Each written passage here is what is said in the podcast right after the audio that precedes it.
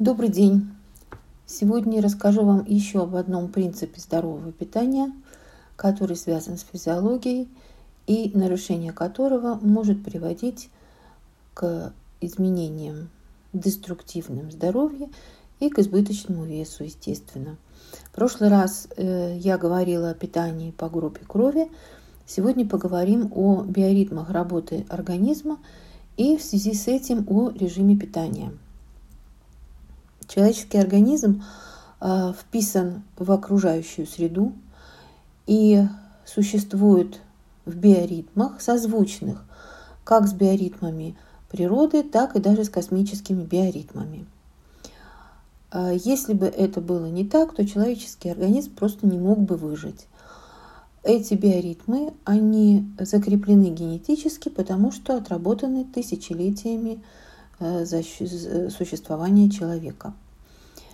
А раз они генетически запрограммированы, то они не зависят от наших «хочу, не хочу» и каких-то новомодных течений так называемого здорового питания. Итак, э, в 1986 году профессор Рапен и доктор Ален Делабо активно изучали э, ферментную систему человеческого организма, связанную с биоритмами. В результате они э, создали э, теорию, которая называется хронопитание. Хронопитание, то есть питание по времени или режим питания. Итак, они выяснили, что, что с 6.30 до 9.30 э, имеется в виду местное время да, того часового пояса, где вы живете, э, Самая высокая активность ферментной системы принадлежит липазе. Это фермент, который расщепляет жиры.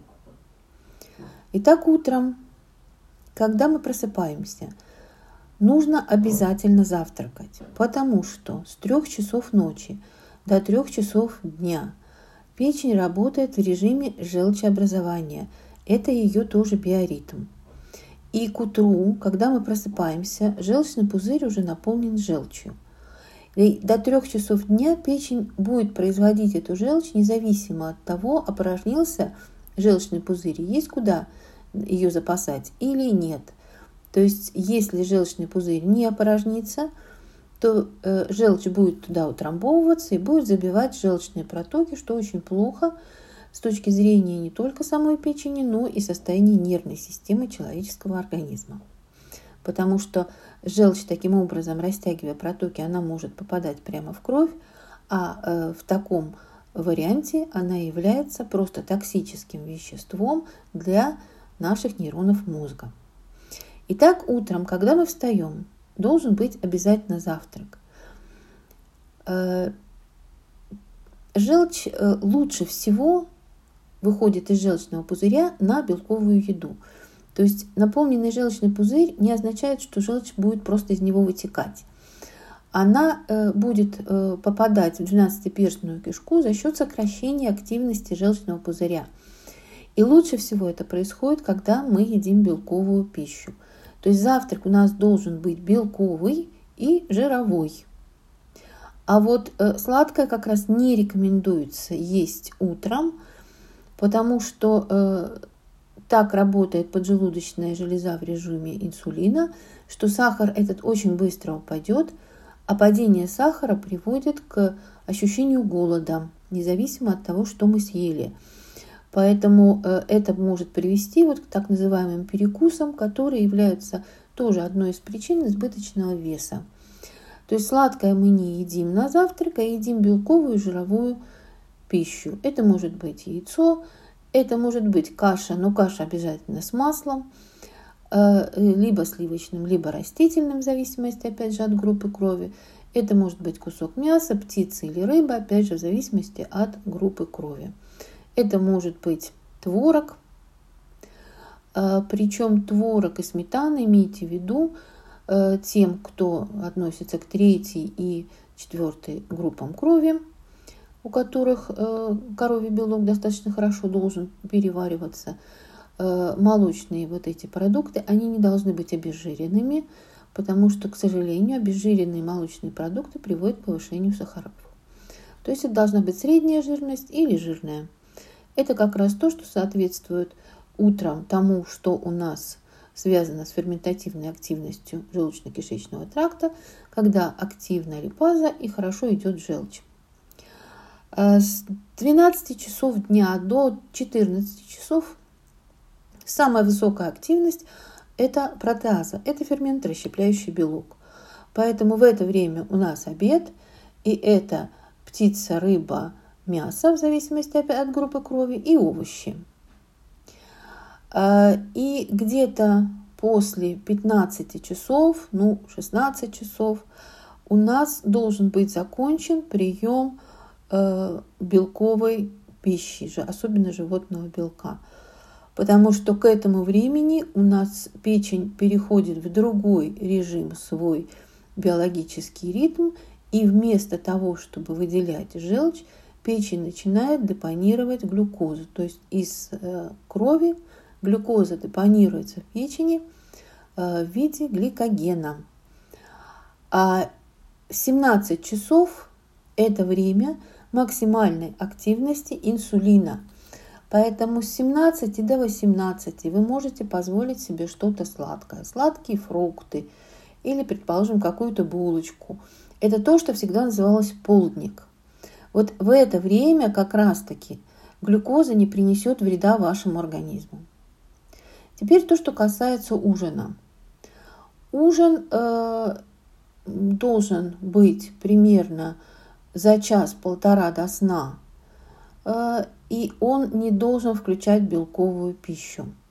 То есть белок мы едим утром и в обед, но никак не вечером. Дело в том, что белок начинает расщепляться э, в желудке.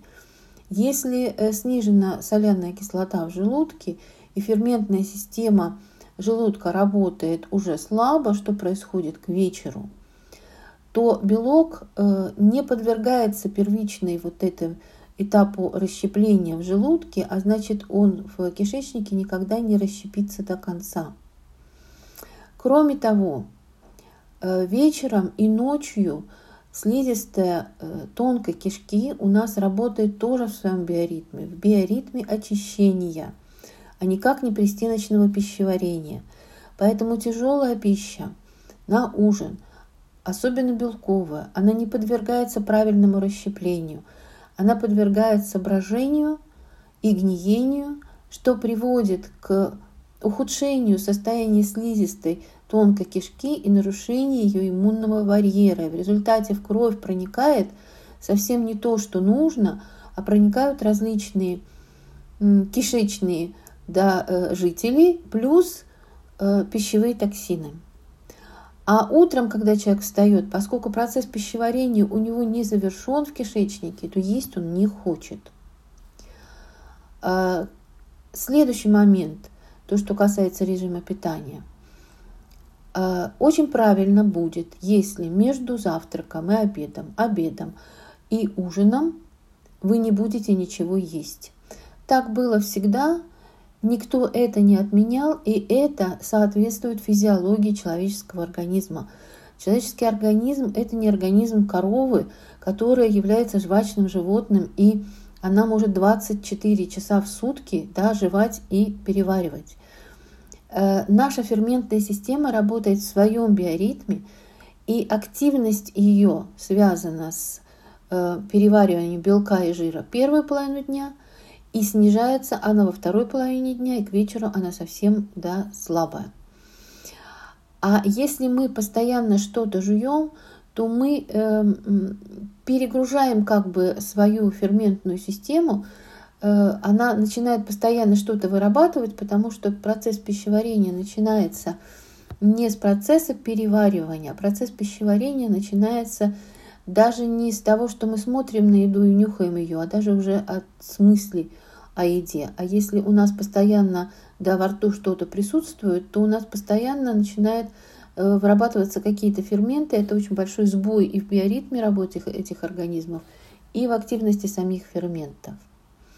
Теперь несколько слов о интегральном питании или, правильно говорить, интервальном голодании. Э, это не плохо, не хорошо, просто это питание, которое на самом деле является детоксом. И оно имеет место быть, но не как постоянное питание, а как вариант детокса. У кого-то это может занимать месяц, у кого-то это может занимать полгода, у кого-то это может занимать даже год, в зависимости от базового состояния организма и того, что вы хотите, потому что можно менять эти интервалы, да, усиливая это. Но еще раз говорю, это вариант детокса. Э, ну вот, э, это вот еще один из принципов здорового питания, хронопитания э, или режим питания. В следующий раз поговорим о следующих принципах.